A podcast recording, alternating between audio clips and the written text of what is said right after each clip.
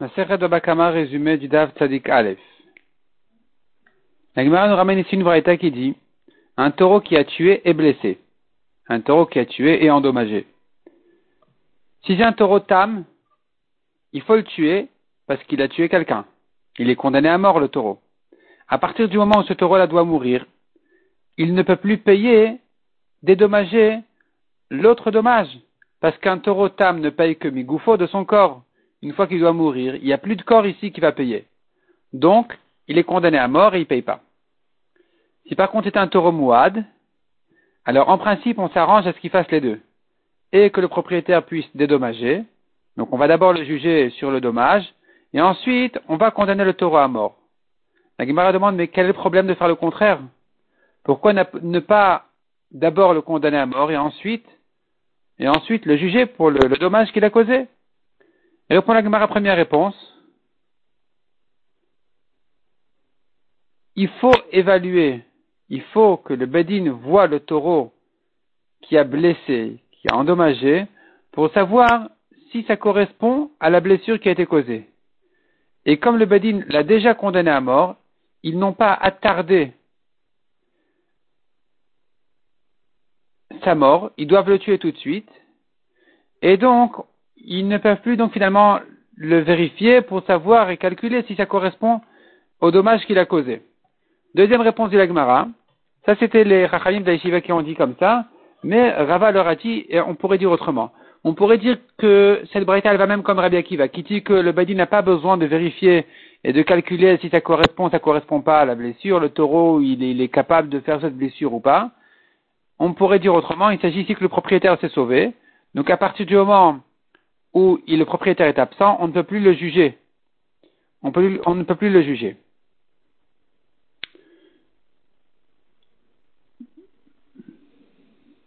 Donc si on avait commencé par juger le dommage qu'il a causé avant de le condamner, avant de condamner, même si le propriétaire s'est sauvé ensuite, à partir du moment où les témoins sont arrivés devant le propriétaire et qu'il s'est tout de suite sauvé, on pourra dire, on pourra le juger puisque les témoins ont déjà été reçus, on pourra le juger en son absence et il payera du travail du taureau. Le taureau va travailler, celui qui va faire travailler le taureau, il va payer directement au Isaac. Il va dédommager directement. Mais si on l'a déjà condamné à mort, c'est fini, puisqu'il s'est sauvé, il est absent, donc on ne peut plus continuer à le juger. L'Agmara pose ensuite une nouvelle question. Il était question de vérifier à chaque fois, le Bedin doit toujours calculer, le Bedin, les témoins, est-ce que le coup qui a été donné, il était suffisamment fort pour tuer la personne ou pas? La question qui se pose maintenant, c'est s'il a endommagé, il a blessé. Est-ce qu'ici aussi il faut vérifier, évaluer si c'était un, un coup qui correspondait à la blessure ou pas? Ou bien non, on n'a pas évalué. Et l'Agmar ramène quelques preuves. Finalement, l'Agmar repousse toutes les preuves jusqu'à ce que la Gemara conclue en disant que il faut évaluer, le Bedin doit s'asseoir et calculer, non seulement si le coup correspond à la blessure, mais même si l'objet qui a servi à frapper ici, eh bien, si c'est un objet qui correspond, disons le bâton ou quoi, est-ce qu'il faut, donc il faut amener le bâton au Bedin pour que le Bedin vérifie est-ce que ça correspond à, la blessure et aux conséquences qui sont, qui sont arrivées devant nous ou pas.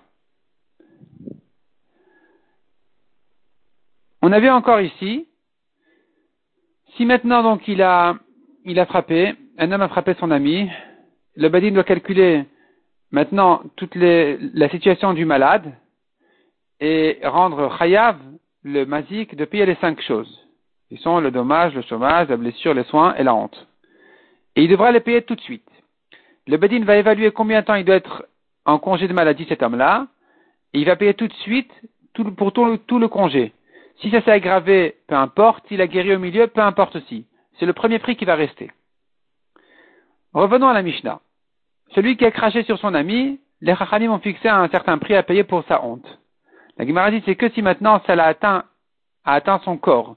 Si par contre ça atteint ses vêtements, il est pas tour dans ce cas-là. De même que si un homme a fait honte par des paroles uniquement à son ami qu'il n'est pas tour.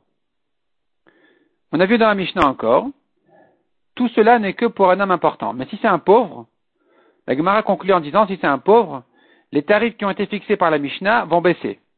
Selon Rabbi Akiva, non, on baisse pas pour les pauvres parce qu'ils sont tous des descendants d'Avraham, Yitzhak Yaakov, tous les juifs sont importants.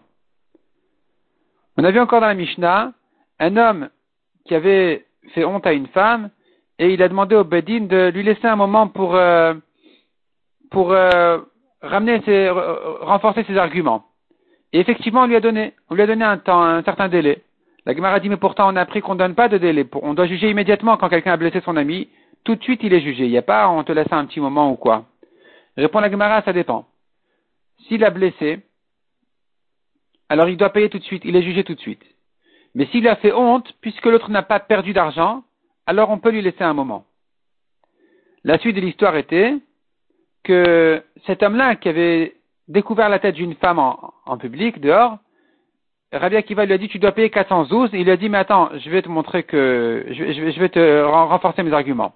Et donc, il a attendu quelques, temps, quelques jours, jusqu'à ce qu'il a eu l'occasion de voir cette femme-là à l'entrée de sa cour. Et voici que donc, devant tout le monde, cet homme-là, il vient devant elle, il casse une cruche avec un peu d'huile, très peu d'huile.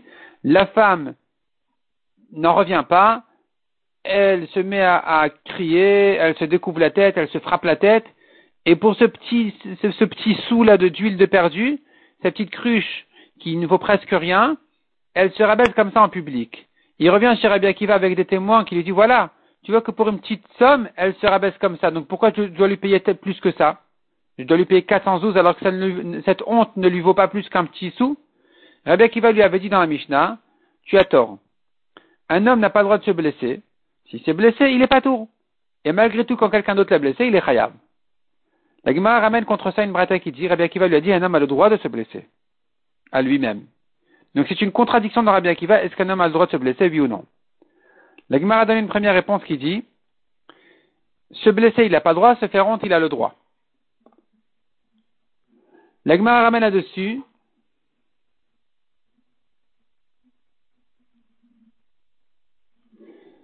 une objection. Finalement, la Gemara dit en fait c'est une marloquette tanaïm. La Gemara nous ramène une marloquette tanaïm. Certains tanaïm pensent qu'un homme n'a pas le droit de se blesser, et d'autres tanaïm pensent qu'un homme a, lui, le droit de se blesser. Après le développement de ce sujet-là, la Gemara passe au sujet de la suite de la Mishnah, où Rabbi Kiva lui a dit d'ailleurs, un homme n'a pas le droit de se couper ses plantations de son verger, et s'il l'a fait, il n'est pas tour, mais si quelqu'un d'autre l'a fait, il est chayav. Et l'Egma ramène là-dessus quelqu'un qui a dit à son ami Tu as tué mon taureau, tu as coupé mon arbre. Et l'autre lui dit Mais c'est toi qui m'as demandé de le faire. Il est pas tour. Comment ça se fait qu'il est pas tour? Depuis quand on doit le croire? Répond la Gemara Non, si c'est une question de mitzvah. Si c'était un cas où il y avait une mitzvah de tuer le taureau ou de couper l'arbre, alors il lui dit Mais pourquoi tu l'as fait à ma place? Tu m'as pris la mitzvah. L'autre il lui dit Mais c'est toi qui m'as demandé, on va le croire. Et il sera pas tour. La Gemara ramène là-dessus l'histoire d'un shochet qui avait, normalement le shochet, c'est lui qui doit faire kisuyadam, c'est lui qui doit couvrir le sang. Et voici qu'une fois quelqu'un d'autre est venu, il s'est précipité à couvrir le sang, Rabban Gamliel lui a dit, tu dois lui payer 10 zeuvim, parce que tu lui as pris sa mitzvah. Et donc là-dessus, la nous dit justement, c'est quand maintenant ici, il lui dit, tu as tué mon taureau, tu m'as pris la mitzvah, tu as coupé mon arbre, tu as pris un, taureau qu'il fallait tuer, qui était chayav mita, ou un arbre qu'il fallait couper, et donc euh, tu m'as pris la mitzvah. Si l'autre il lui dit, non, c'est toi qui m'as demandé, il sera pas taureau.